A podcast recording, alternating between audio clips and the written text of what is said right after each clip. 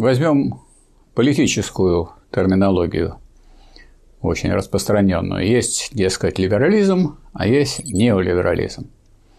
Ну вот если мы будем стараться разбирать это, исходя из первоначального смысла категорий, либерализм – это учение, писание о свободе.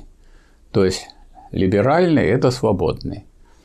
Те, кто за свободу, те относятся к либералам. А те, кто против свободы, ну, они против либералов. Вот, так сказать, с ними воюет либерализм.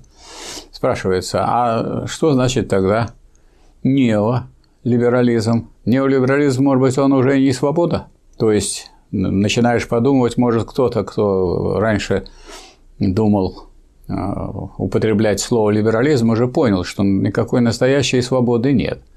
Что свобода, которая есть при капитализме, это свобода одним наживать большие деньги, а других грабить. А неолиберализм, а продолжать это делать, но уже по-новому, в разных других одеждах. Для этого э, нужно сменить и название. Поэтому неолиберализм – это новые, так сказать, порядки, которые устанавливаются для того, чтобы совершать старое дело. То есть под лозунгом свободы душить эту самую свободу, не давать развиваться трудящимся, забирать у них все средства и э, мешать им создать свое собственное государство, когда они были бы свободны от эксплуатации. Потому что все вот эти неолиберальные течения, они, во всяком случае, не требуют освобождения от эксплуатации они как бы с этим уживаются. Дескать, вот говорить можете, что хотите, спать вы можете где хотите. Если у вас есть картонная коробка, можете в коробку картонную забраться.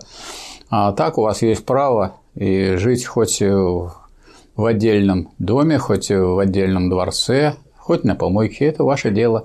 Никого оно больше не касается, полная свобода. Полная свобода означает полная свобода для эксплуатации трудящихся. Вот смысл этой всей словесной эквилибристики.